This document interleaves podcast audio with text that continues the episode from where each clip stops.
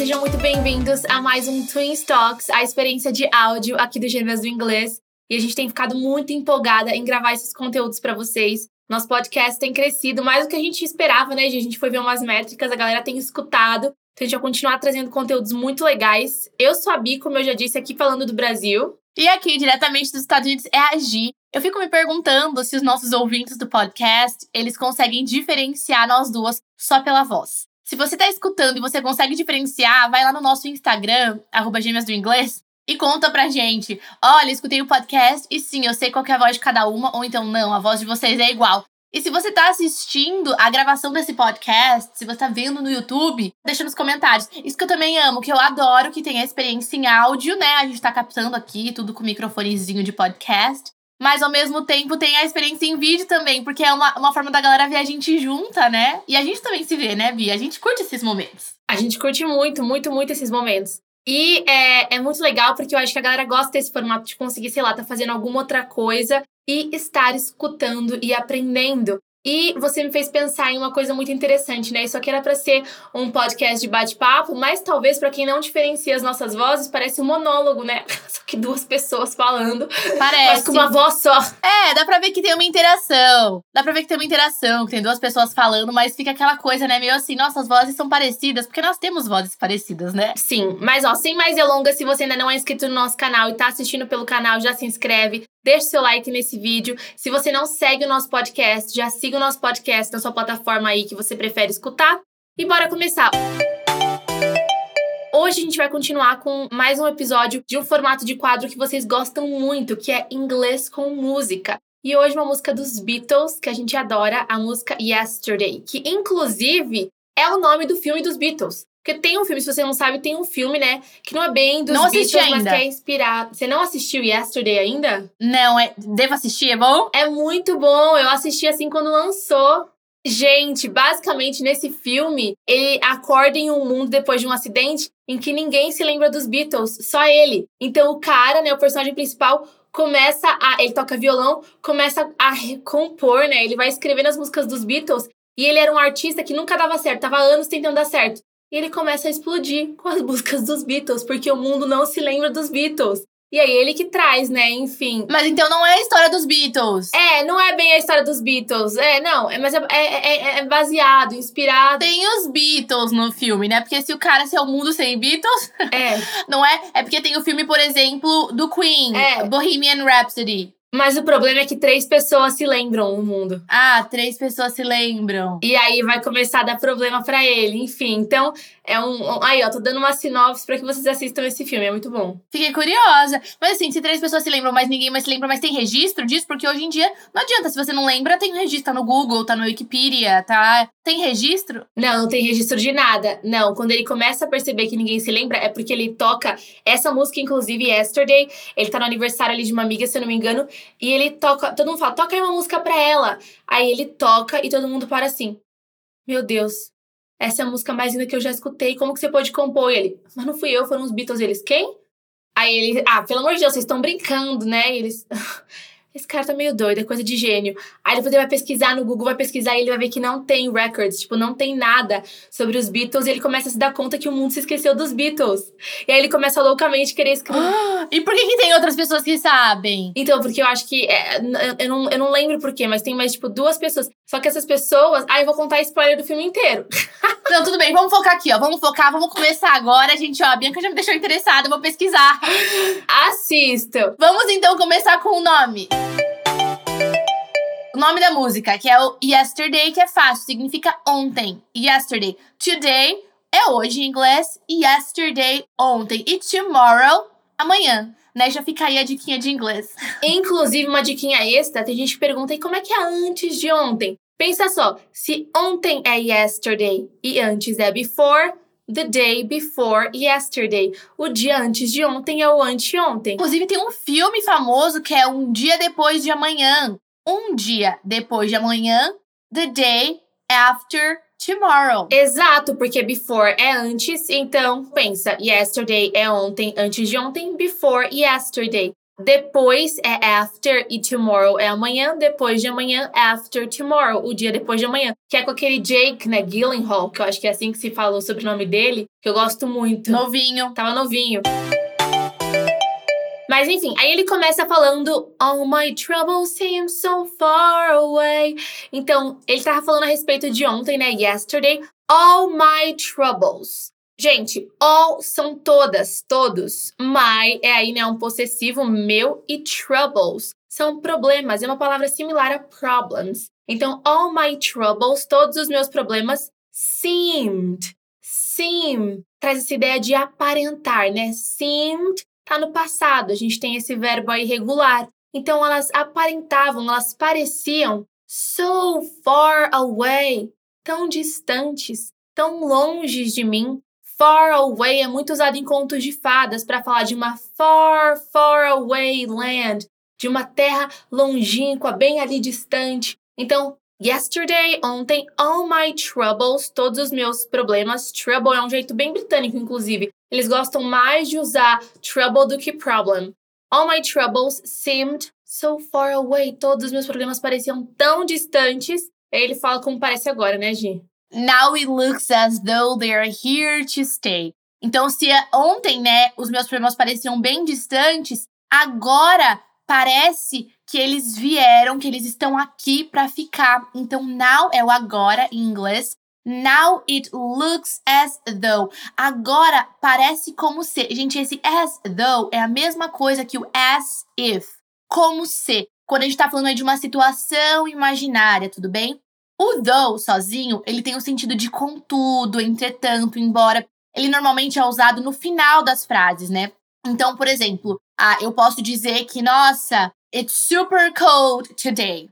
I like it though. Então, tá super frio hoje, mas eu gosto, né? Eu tô falando algo negativo, mas apesar disso eu gosto, né? Contudo, entretanto, nesse finalzinho da frase. Mas quando a gente usa assim, as though, tem esse sentido de como se, né? As if é a mesma coisa. Então, agora it looks as, as though, então parece como se they are here to stay. Eles estivessem aqui para ficar. Stay é ficar em inglês. Então, é engraçado, né? Ele tá fazendo essa brincadeira. Nossa, ontem os meus problemas pareciam tão distantes, mas agora parece que eles estão aqui para ficar. E aí ele continua: Oh, I believe in yesterday. Suddenly, então, ó, I believe é eu acredito. O verbo believe é acreditar. I believe in God. Eu acredito em Deus.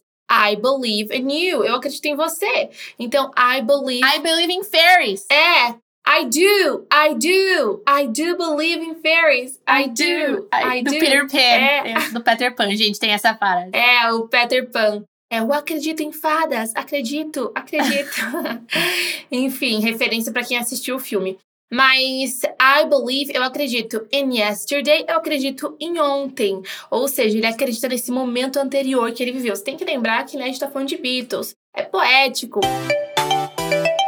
E aí ele usa essa palavrinha, suddenly. Suddenly, que é um recurso muito usado em narrativas. Pensa ali que você está contando uma história de terror para alguém e você quer soltar o de repente, em inglês, esse de repente é o suddenly. Suddenly. Você tá aí narrando que logo vai ter aí, ó, um twist. Vai ter alguma coisa que vai acontecer. Então, um plot twist. Exato. Então, suddenly, I'm not half the man I used to be. E aí? Eu não sou metade do homem que eu costumava ser. Half e man essas duas palavras na mesma frase ficaram bem populares com aquela série Two and a Half Men, né? Dois homens e meio. Então, I'm not half the man, eu não sou metade do homem. Man é homem em inglês, half é metade. A gente usa no contexto de horas, por exemplo, é half past six seis e meia, né? No contexto da série que eu falei, Dois Homens e Meio, que inclusive nas últimas temporadas teve o Ashton Kutcher, Two and a Half Men. Então, I'm not half the man, eu não sou metade do homem I used to be, que eu costumava ser. Essa estrutura, né, usar used to para falar, é muito comum a gente usar para falar de hábitos, né, de coisas que eram habituais no passado, coisas que a gente costumava ser, né? De repente, suddenly, eu não sou metade do homem que eu costumava ser. E ele continua: There's a shadow hanging over me. E aí, Bia, essa parte? Hanging.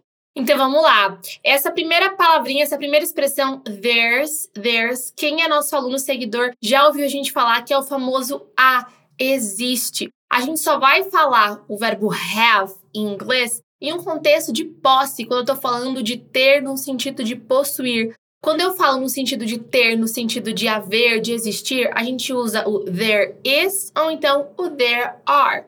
There is, quando eu tô falando que há, existe uma coisa só. There are, há, existem mais coisas. Então, there's, há, existe. A shadow.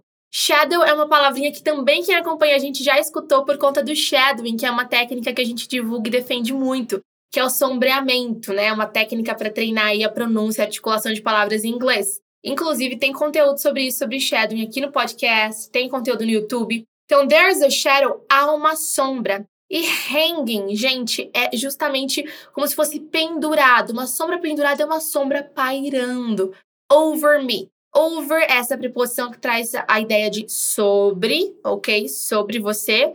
Over me. No caso, sobre mim, né? Over me. There is a shadow hanging over me. Então há uma sombra pendurada, pairando sobre mim. E daí ele fala, né? Oh, yesterday came suddenly. Então, ou oh, ontem veio de repente, né? Não tem nenhuma palavra inédita que a gente não tenha mencionado em algum dos versos anteriores. Oh, yesterday, ó, oh, ontem, came, é o passado do verbo come. Came suddenly. Então, oh, ontem veio de repente, de repentemente, assim.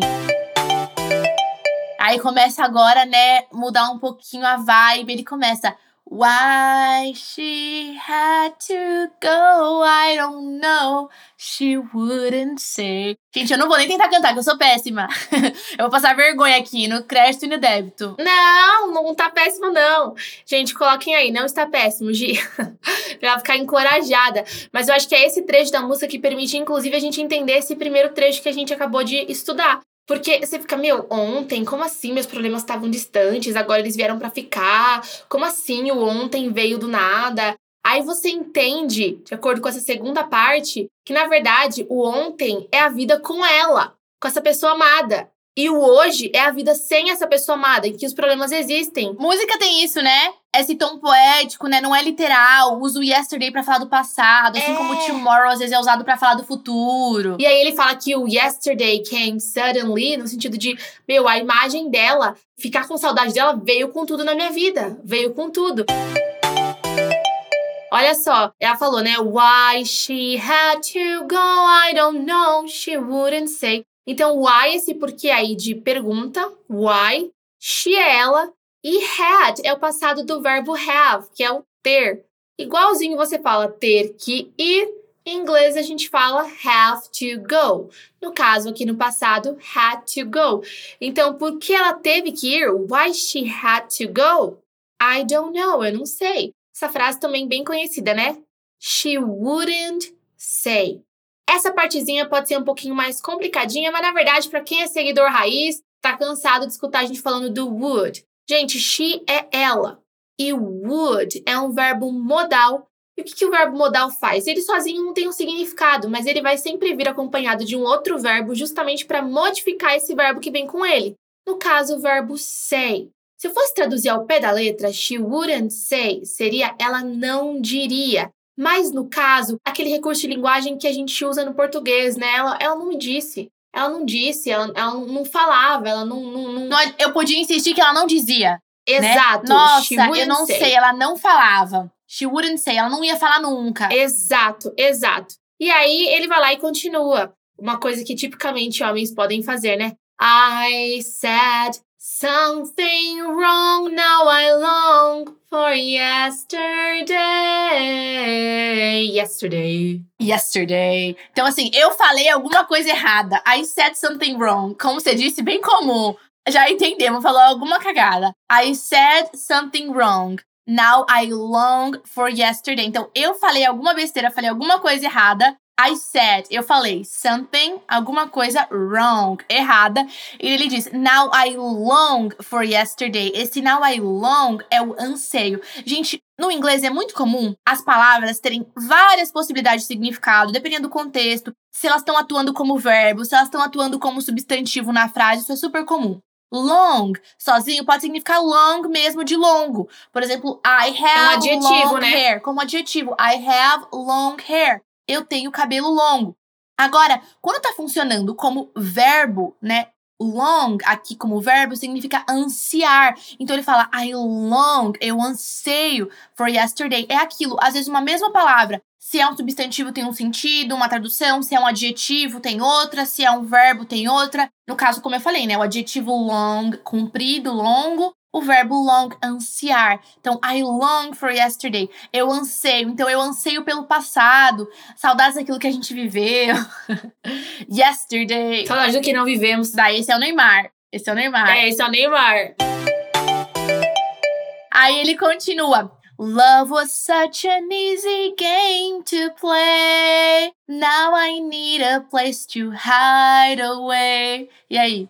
Então, love, amor, né? E o was, was, é o passado do verbo to be, am ou então is, né? Essas duas conjugações. Então, o verbo to be no presente é ser ou estar, no passado era ou estava. Então, love was, o amor era, o amor estava. No caso, o amor era, né? Love was, o amor era. Such an easy game to play. Eu já vou explicar essa palavrinha such, mas antes eu quero ver o resto. Pensa só. Easy é o adjetivo fácil. Game é jogo. E to play é o verbo jogar. Então, jogo fácil de ser jogado, né?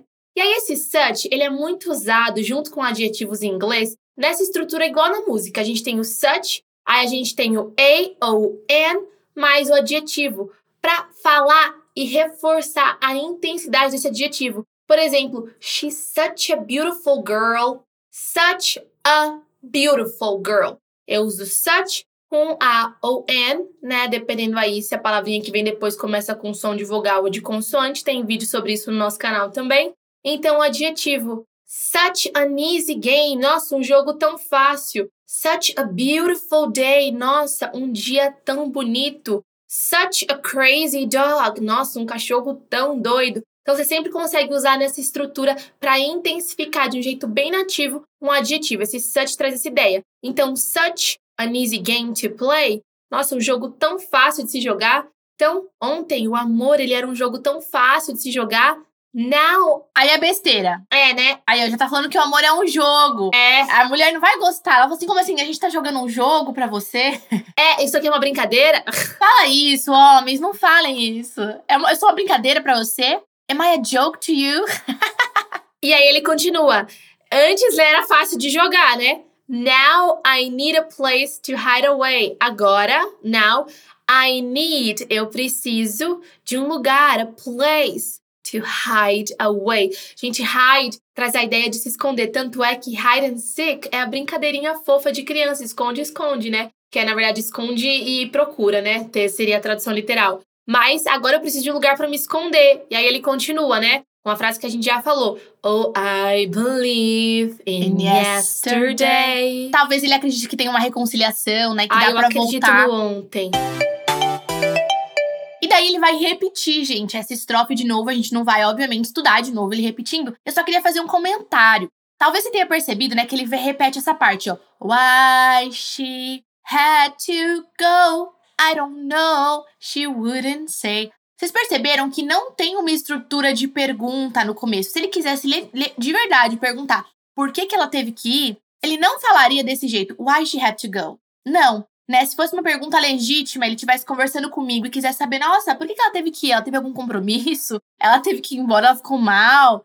Ele teria que usar aí o nosso auxiliar para formar perguntas no passado. Eu não vou entrar em detalhes sobre isso, mas tem vídeo aqui no canal. Tem, tem assim, uma playlist só sobre tempos verbais e tem um vídeo sobre como formar perguntas no passado, em inglês também. E daí a pergunta ficaria: Why did she have to go? Why did she have to go? Como eu usei o did, o meu verbo aí have, ele acaba saindo do passado. Então, why did you have to go? Why did she have to go? Beleza? A gente deixa aí a. Não vou mudar, não vou usar o has pro she, caso alguém esteja se perguntando. Achei só legal fazer essa observação pra ninguém ficar com dúvida, né? Pra ninguém olhar. E daí ele só repete, né? Why she had to go? I don't know. She wouldn't say. I said something wrong. Now I long for yesterday. Yesterday, love was such an easy game to play. Now I need a place to hide away. Oh, I believe in yesterday. E por aí vai, e passamos pela música. Olha que legal. Eu acho legal porque a gente consegue fazer esses comentários de pronúncia. Ou não, está falando ali, a pronúncia tá vindo, né? A gente consegue fazer esses comentários de expressões, do such an easy game, ou então aquele yes, though e aqui de gramática também. Então fica muito rico. E agora você escuta a música com outros ouvidos, né? Ouvidos de quem consegue entender a história sendo narrada como um todo em inglês, né? Ah, é muito mais legal, né? Fora que aprende a cantar. É gostoso quando a gente não só entende, mas a gente depois canta também. Muito. Escuta a música e canta junto, se sente confiante. Dá para escutar, né, a gente falando aí essa parte final que eu falei, a estrofe e repetindo também para praticar. Eu espero que vocês tenham gostado, eu curti muito, eu amo essa música e eu tô super ansiosa agora pra assistir. Como é o nome do filme, Bi? Yesterday, é o nome da música. Ah, é verdade, você tinha falado. Eu preciso assistir esse filme, gente. Agora fiquei curiosa, vou assistir depois. É isso aí. Se você tá assistindo pelo YouTube, deixe seu like, se inscreve, continue escutando nosso podcast. Até a próxima, né? Até a próxima. Take care.